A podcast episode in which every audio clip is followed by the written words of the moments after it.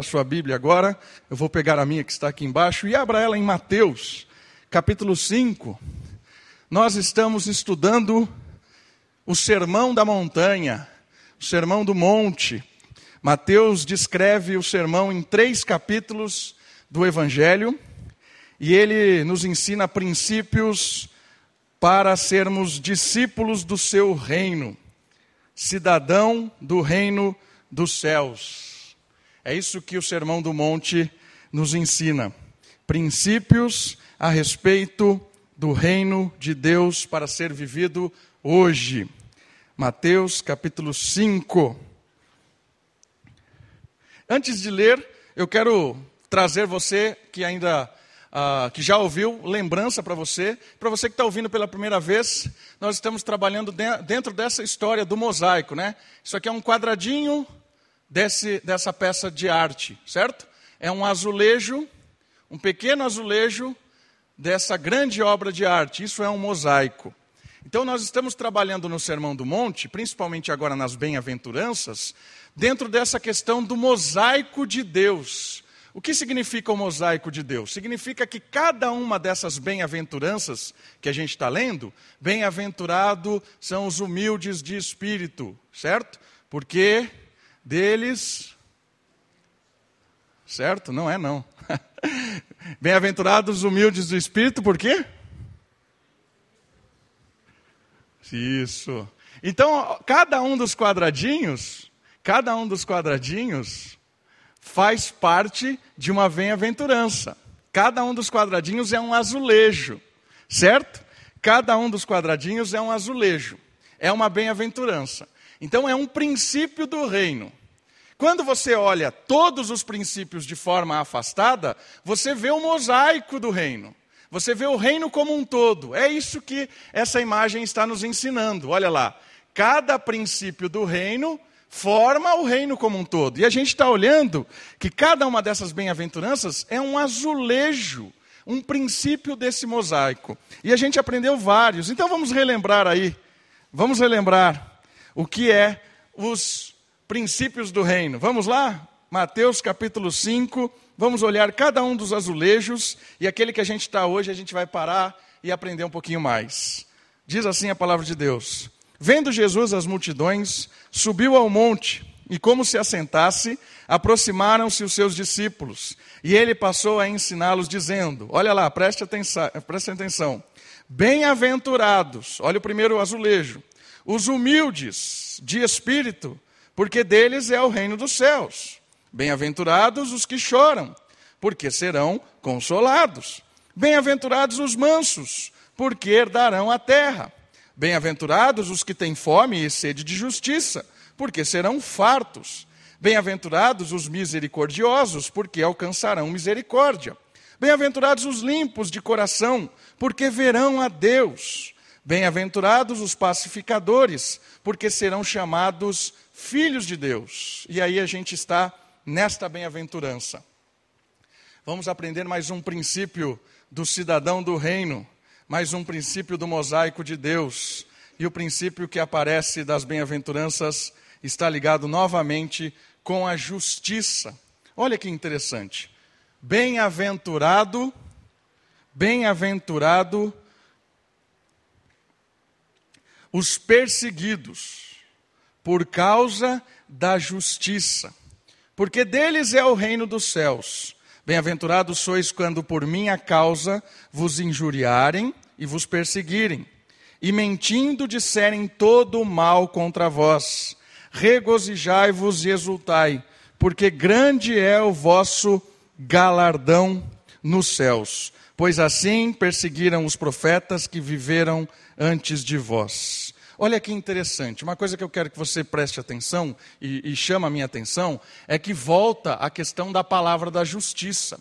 Bem-aventurado são os perseguidos por causa da justiça. Deles é o reino dos céus. Olha que interessante. Novamente, a palavra justiça aparece no discurso de Jesus. Mais uma vez, isto nos, nos, leva a refletir em termos de seu significado teórico e prático. O que Jesus quer dizer com justiça aqui? Quem são aqueles que são felizes, bem-aventurados, satisfeitos por serem perseguidos por causa da justiça? É? Por que a justiça causa perseguição? E é destes o reino dos céus. Por quê? É isso que a gente vai tentar responder nesse momento. A, a, avaliarmos um pouco essa questão da justiça. E a primeira pergunta que eu quero tentar responder, e quero que você preste atenção e, e a gente vai aprender junto, é a questão da justiça do alto. O que é que justiça tem para nos ensinar neste contexto. Qual é o termo justiça? O que ela significa aqui? O que, que o Senhor Jesus está querendo nos ensinar? Que bem-aventurado ou feliz é aquele que é perseguido por causa da justiça. E a questão importante é que a justiça está ligada com o padrão do reino. Olha que interessante. Justiça aqui está ligado com aquilo que é correto dentro do reino de Deus. Justiça aqui está ligado com os padrões de, da, da, daquilo que é verdadeiro, daquilo que é justo diante dos homens, mas diante de Deus por causa dele, por causa da lei de Deus. Justiça aqui é algo ligado completamente com Deus. Essa é uma questão muito importante, porque às vezes a gente acha que justiça está ligado com aquilo que eu entendo como justo, certo? Então, às vezes eu estou sendo perseguido e eu acho que isso é injusto. Mas a justiça minha não é a justiça de Deus. A primeira questão que eu quero que você pense comigo é em termos de que alinhar a minha justiça e a sua justiça com a justiça de Deus. Deixa o seu dedinho aí e vai comigo um pouquinho para frente. Olha só a carta de 1 Pedro, capítulo 4, versículo 15. 1 Pedro, capítulo 4, versículo 15 e 16.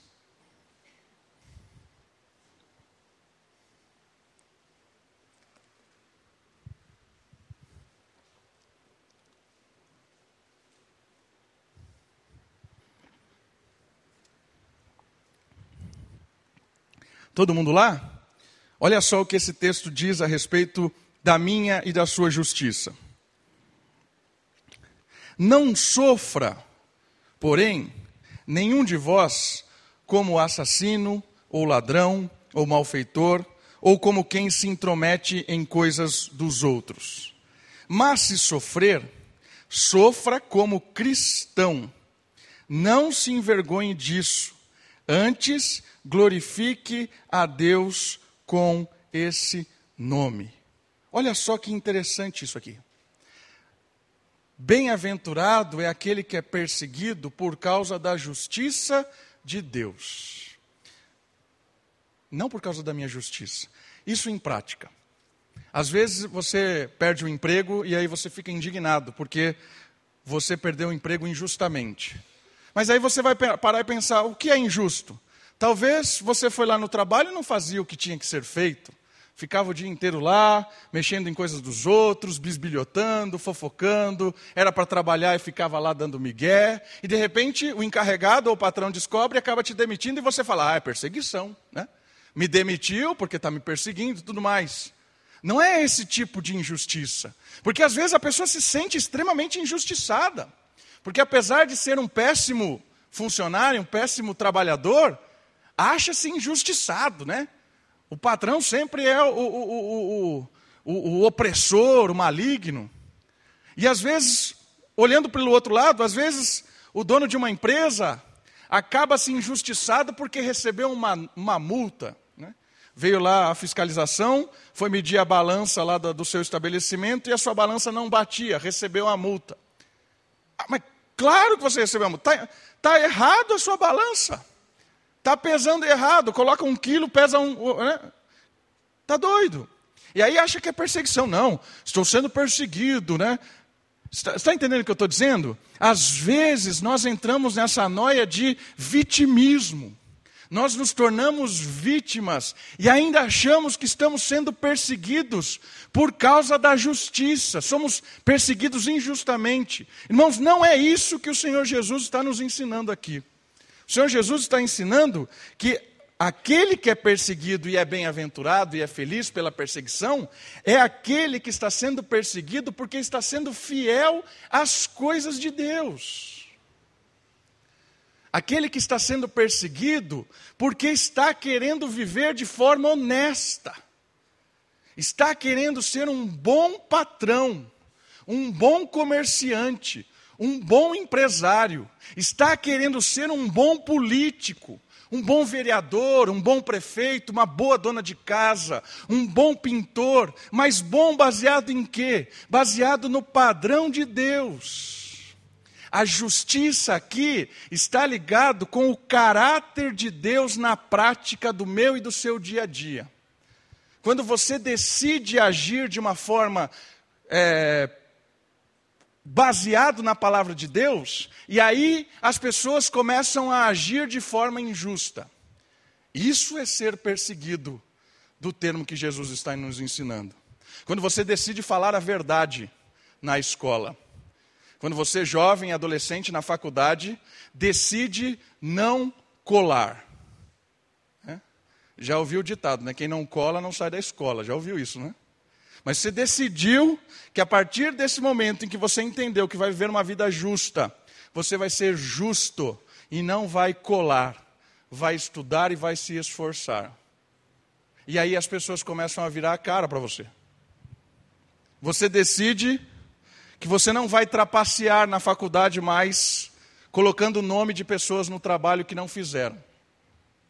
Você decide não trapacear mais, entrando em grupo de faculdade que você não fez nada no trabalho. Mas você vai salvar o semestre que você não fez nada, ficou a semana inteira é, fazendo nada e vai entrar num grupo. Está entendendo? Isso é uma prática dos jovens. Decide viver just, justamente na faculdade, você vai ver o que vai acontecer baseado com o padrão e com o caráter de Deus na prática universitária. Sabe o que vai acontecer? Com certeza você vai ser perseguido. Aí Jesus está trazendo para você. Bem-aventurado, feliz você é por causa disso. Está entendendo? Está entendendo onde essa história chega? Isso se aplica no seu trabalho, isso se aplica na sua casa, isso se aplica na sua família, isso se aplica onde você for. Todo aquele que quiser imitar a Cristo vai ser perseguido neste mundo, tenha certeza. E às vezes a perseguição começa em casa, a perseguição começa na família, por causa da justiça. Irmãos, o que o Senhor Jesus está nos incentivando a fazer é não ser perseguido por sermos maus, não sermos perseguidos por sermos pessoas que estão se aproveitando das coisas, mas sendo perseguidos por imitarmos a Cristo. É essa a ideia da mensagem de Cristo. E aí ele vai descrever um pouco do tipo de perseguição que acontece muitas vezes. Quer ver? Volta comigo lá, por favor, em Mateus. Mateus capítulo 5. Ele vai descrever algumas dessas perseguições que acontecem. Aí você pergunta: por que, que alguém que imita a Cristo e quer viver a justiça do alto vai ser perseguido? É, a pergunta é: por que perseguição? A resposta é porque há um conflito de reinos. Há um conflito de reinos. O reino de Deus, quando é vivido neste mundo, ele encontra choque. O reino das trevas não quer viver o reino de Deus. Olha só alguns, alguns tipos de perseguição. Versículo 11. Está aí comigo? Olha lá. Bem-aventurados sois quando por minha causa vos injuriarem. A palavra aqui, injuriar, é insulto. Esse é um tipo de perseguição inicial. Começam a nos insultar. Começa a nos ofender por causa da justiça. Ah, é o santinho da igreja. É o santo dos santos da igreja. Né? É o radical. Né? É esse tipo de insulto. Às vezes o insulto começa com uma pessoa que está do seu lado na igreja começa a querer viver uma vida justa, vem um insulto do lado, do vizinho. E às vezes o insulto é do dia a dia. Olha que interessante um texto bíblico que fala claramente do insulto. Olha o que João 8. Deixa o seu dedinho aí, por favor, e vai comigo. Evangelho de João, capítulo 8, versículo 48. Olha o tipo de insulto.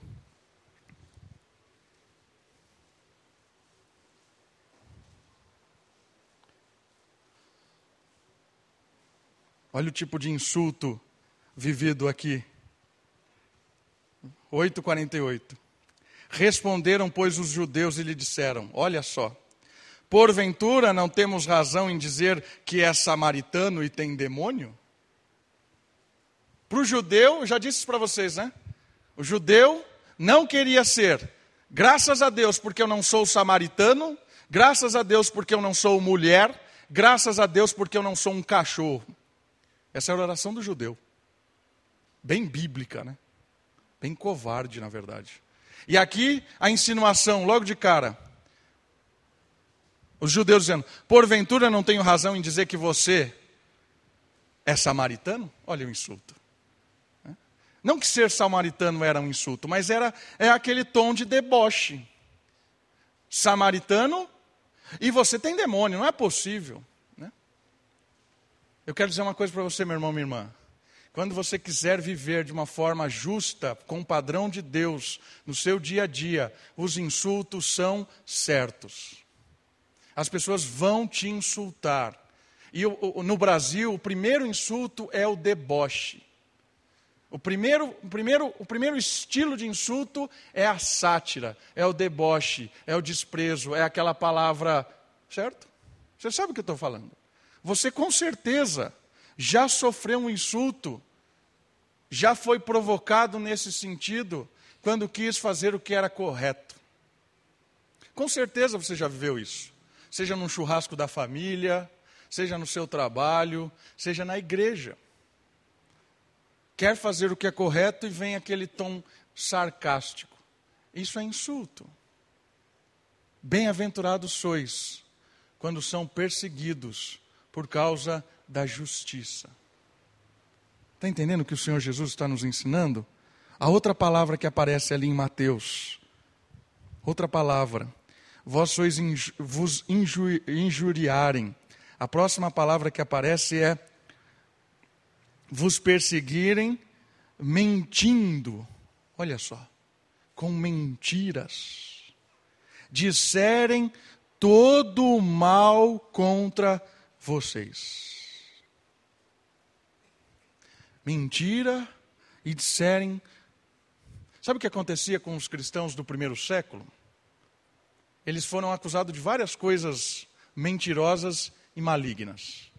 Eles eram acusados de imorais, porque se reuniam nas casas, às vezes em secreto, porque havia perseguição do Império Romano. Então eles se reuniam secretamente. E aí começou a acusação: ah, essa reunião aí é coisa imoral, com certeza. Eles eram acusados de serem canibais, imagina isso? Canibais. Por que, que os cristãos foram acusados de serem canibais? Porque comiam do corpo e do sangue de Jesus. Canibais. Só pode ser canibalismo. Quem é que come do corpo e do sangue de Jesus? Eles eram acusados de, de ateus. Acredita nisso? porque eles não adoravam Deus, deuses visíveis, eram ateus. O Deus dele não existe, não, existe, não tem nada visível. São ateus. Né? Eram acusados de não patriotas, porque não adoravam um imperador, que era tido como um Deus. Isso era mentira, mas era mentira maligna para fazer com que a pessoa fosse mal vista na sociedade para derrubar, tirar, puxar o tapete do outro. Meu irmão, minha irmã, se você quiser viver de forma justa, as pessoas vão fazer isso com você. Pode ter certeza, as pessoas vão te colocar em situações extremamente mentirosas. Eu tenho certeza que muitos têm vivido isso. Muitos têm vivido isso. Mas a palavra de Deus nos, nos anima a perseverar, porque bem-aventurados sois, por causa do meu nome, da minha justiça, contarem mentiras contra vocês. E a última perseguição aqui que aparece no texto é uma perseguição mais dura. Olha como termina o versículo 12: Pois assim perseguiram aos profetas que viveram antes de vós. Como é que eles perseguiram os profetas? Batiam neles, prendiam, faziam falsas acusações judiciais. É o que fizeram com Paulo. Esse indivíduo é um agitador. Levava ao sinédrio, né? Não tinha presbitério, levava ao sinédrio. Leva ao sinédrio. É um agitador. Fica aí fazendo bagunça. Vamos lá. Leva lá ao sinédrio. Aí leva para não sei aonde. Leva para não sei aonde. Leva para não sei aonde. Era o esquema religioso. Vários tipos de perseguições se você olhar Jeremias, Jeremias, o profeta, fazendo o que era justo, pregando a palavra de Deus. Teve uma hora que pegaram ele, amarraram ele, colocaram lá preso e começaram a bater em Jeremias. Para de falar isso, é mentira que você está falando. E Jeremias pregando em nome de Deus. Levavam as últimas consequências. E o primeiro mártir cristão, chamado Estevão, foi apedrejado até a morte, de forma injusta, acusado de ser um deturpador da religião. Foi acusado de forma injusta, apedrejado, linchado, e a bem-aventurança foi especial para Estevão, porque enquanto ele tomava pedrada na cabeça, abriu abriu um, um sei lá o que abriu lá, né? abriu, sei, não sei o que abriu, e ele começou a ver o céu. Eu lembro, sabe quando eu, eu leio Estevão, eu, sou, eu, viajo, eu acho. Eu leio isso daí, eu lembro de Stargate. Lembra do Stargate? Que vinha um portal assim? E as pessoas viajavam. Eu, eu imagino o um portal. Abriu um portal e Estevão viu Jesus de braços abertos esperando ele abriu o portal ali, e Estevão vendo, e disse: O Senhor me aguarda de braços abertos, enquanto as pedras vinham na cabeça dele. Essa é a bem-aventurança de quem persevera até a morte por causa da justiça de Deus. Quando a gente olha esse tipo de história, a gente vê muito distante da gente. Porque às vezes a gente, a gente acha que está sendo perseguido porque alguém virou a cara, fez uma carinha feia, né? deu uma assim de. Meu irmão, vamos parar com isso. Vamos olhar esses exemplos do passado e vamos perseverar. Vamos ficar firme na justiça. Vamos ficar firme na prática daquilo que é correto diante de Deus. Vamos começar a pregar aquilo que é verdadeiro. Porque a, a perseguição vem como consequência da justiça. E, e, e, o contraponto disso, o outro, o, outro, o, o, o, outro, o outro azulejinho aí, é que é uma justiça que espera o quê? O reino estabelecido por completo. Olha o versículo 12. Regozijai-vos e exultai. Regozijai-vos e exultai, porque é grande o vosso galardão nos céus. Irmãos, isso é maravilhoso é motivo de alegria tomar pedra por causa de Cristo. É motivo de alegria ter pessoas que nos afrontam, que, no, que, que mentem contra nós, que nos injuriam, que, que, que, que nos insultam, por causa da justiça. Tenha como motivo de alegria. E a, a, principal questão aqui é: não reaja com o mal, reaja com o bem. Ore por essa pessoa. Ore por essa situação. Entregue nas mãos de Deus. Às vezes nós queremos nos vingar. Não se vingue. Coloca na mão do Senhor. Entrega na mão de Deus. O, o, o, Rei dos Reis, o Senhor do Senhor, o Santo Juiz, julgará a sua causa.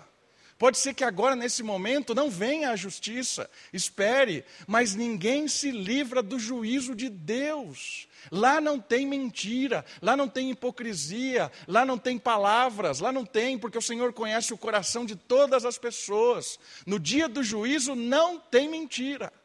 No dia do juízo não tem historinha. No dia do juízo é o coração de todo mundo aberto. Por isso, meu irmão, minha irmã, eu desafio você a não se vingar, a não retribuir o mal com o mal, mas encarar com alegria o privilégio de poder sofrer por causa de Cristo, o privilégio de poder experimentar um pouco da dor que o Senhor Jesus sofreu na cruz por causa de mim e por causa de você. Experimentar um pouquinho de tudo aquilo que fizeram com o nosso Rei, com o nosso Mestre, que morreu na cruz para perdoar os nossos pecados e ressuscitou para nos dar vida eterna. Sofrer um pouquinho por causa da justiça de Deus é privilégio e é motivo de grande alegria e recompensa no reino dos céus. Vale a pena, vale a pena sofrer por causa de Cristo. E saiba de uma coisa: o mundo nos odeia porque nós vivemos o padrão de Deus. O mundo nos odeia porque queremos fazer aquilo que agrada a Deus. E eu queria encerrar essa parte lendo o Evangelho de João novamente, capítulo 3. Evangelho de João, capítulo 3, versículo 19.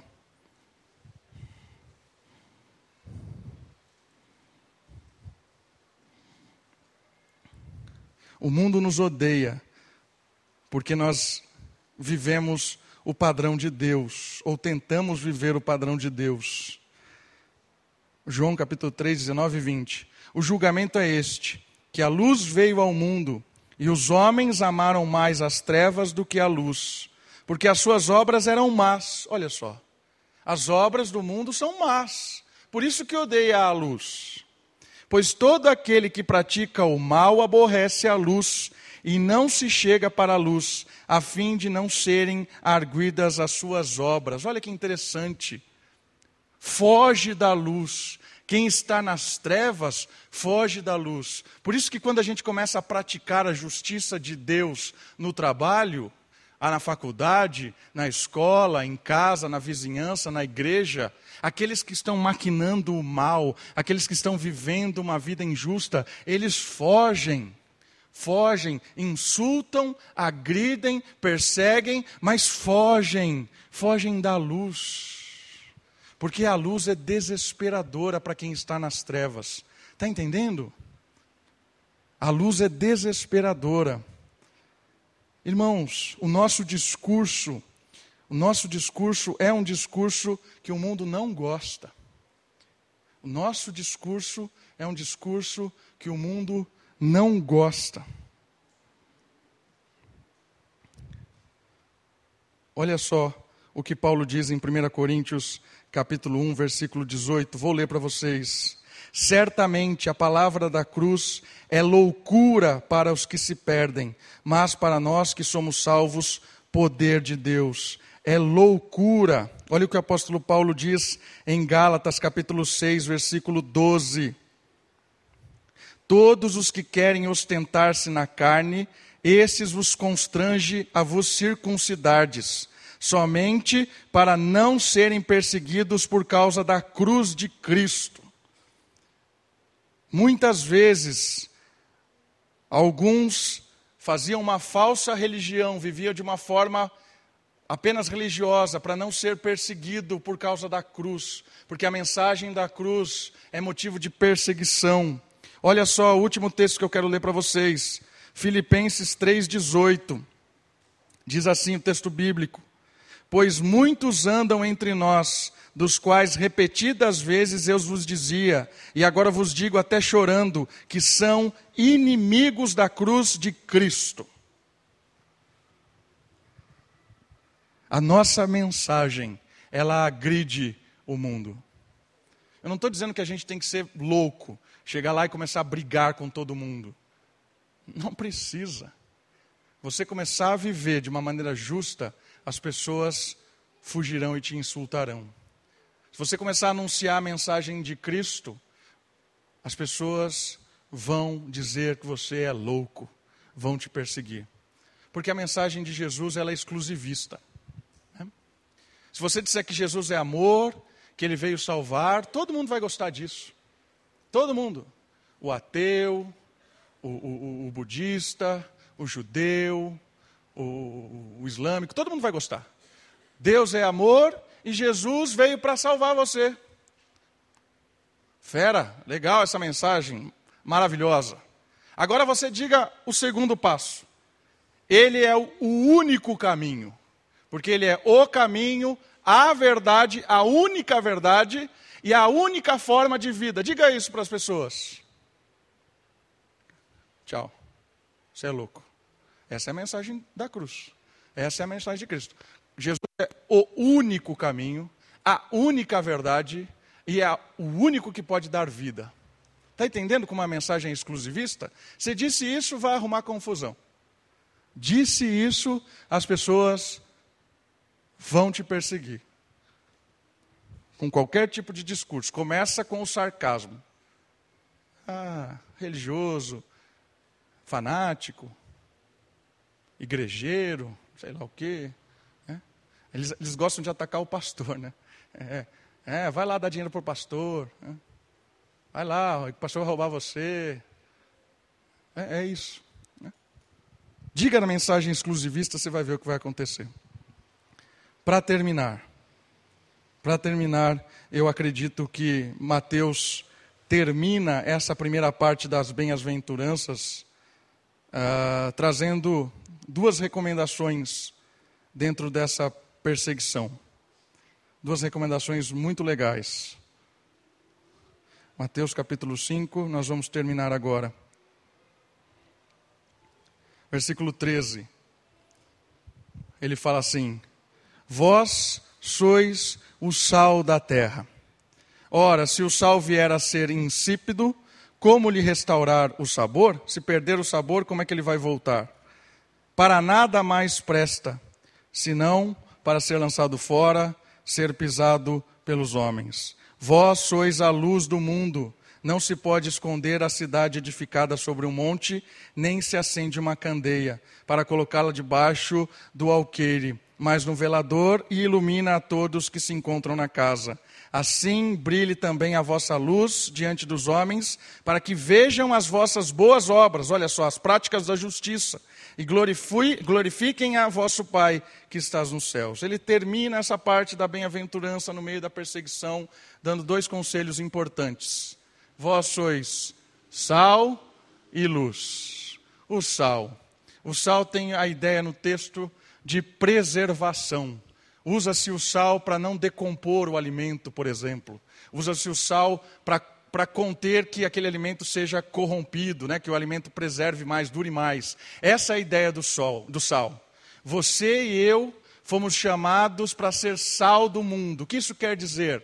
Nós fomos chamados para viver uma vida que confronta a corrupção e não deixa a sociedade se corromper por completo. Esse é o papel da igreja: ser um baluarte da justiça, do que é correto, do que é justo nesse mundo injusto. Quando o Brasil olha desesperado para todas as esferas políticas, todas, desde a Câmara aqui, dos vereadores, até o governo ah, do Estado, federal, o Brasil olha tudo isso com corrupção. O Brasil olha para as maiores igrejas evangélicas do Brasil e olham como corruptas. O Brasil olha para as igrejas cristãs em geral, a igreja católica, e olha como corrupta. E você vê, essa semana estourou um esquema lá de bispo e sei lá o quê. Está entendendo? Nós fomos chamados para ser sal para não ser corrompido como o mundo. Esse é o nosso chamado que vai gerar, com certeza, na sua vida, na sua família, perseguição. Eu quero dizer uma coisa para você, meu irmão, minha irmã. Às vezes a gente quer ter uma vida de conforto, de paz, sem perturbação. Ok, muito legal, muito bonito. Mas essa não é a vida que o Senhor Jesus nos chamou para viver. A vida que o Senhor Jesus nos chamou para viver é uma vida para que esse mundo conheça o que é certo. Olha a importância do nosso chamado como sal deste mundo. Não deixar que a corrupção tome conta. Eu quero mesmo, desejo muito que a nossa comunidade, que a Igreja Presbiteriana Moriá, seja vista em Americana como a igreja que não é corrompida com a corrupção, com pessoas que querem levar Deus a sério, que querem fazer o que é justo, o que é íntegro, o que é correto. É? Um estandarte do sal. Essa é a primeira recomendação. E a segunda, rapidamente, a luz. A luz é a direção segura. Se o sal preserva para que o, que o mundo não se corrompa completamente, né? as pessoas correm para o reino, correm para a igreja, correm da, da, do declínio moral. A, a, a luz é no sentido de que nós temos a direção correta, meus irmãos. Nós sabemos para onde apontar a direção. As pessoas estão perdidas. E a Bíblia diz: a direção é essa. O Evangelho diz: é a cruz de Cristo, é o perdão, é a nova vida, é a justiça. Bem-aventurados sois porque vivem a prática da justiça. Essa é a direção. Nós somos chamados para ser luz, apontar o caminho no meio da escuridão. Essa é a nossa função como igreja: ser sal, ser luz, como indivíduo no reino, no trabalho, em casa, na faculdade, ser sal e luz. O mundo clama contra a corrupção e, se, e, e as trevas. O mundo clama contra a corrupção e as trevas. E sabe onde é o escape disso? Na igreja de Cristo. Pela cruz de Cristo. Pela mensagem do Evangelho de um Deus que morre para perdoar os nossos pecados e nos fazer novas criaturas. Essa é a fuga que o mundo precisa, essa é a fuga que nós precisamos. Correr para o reino, correr para Cristo, experimentar do perdão, da nova vida e da nova experiência de uma prática de justiça que com certeza gerará conflito com esse mundo. Mas ser sal e ser luz deve ser nosso motivo de caminhar, porque a nossa esperança é futura de ver a glória de Deus, um reino estabelecido neste lugar de justiça, de integridade e da vitória do Cordeiro que venceu a morte. É por isso que nós caminhamos. Vamos orar? Abaixe sua cabeça, feche os seus olhos. Louve ao Senhor, ore a Ele, peça que fale ao seu coração cada dia mais e que a santa justiça de Deus more cada vez mais na nossa mente, no nosso coração e na nossa vida.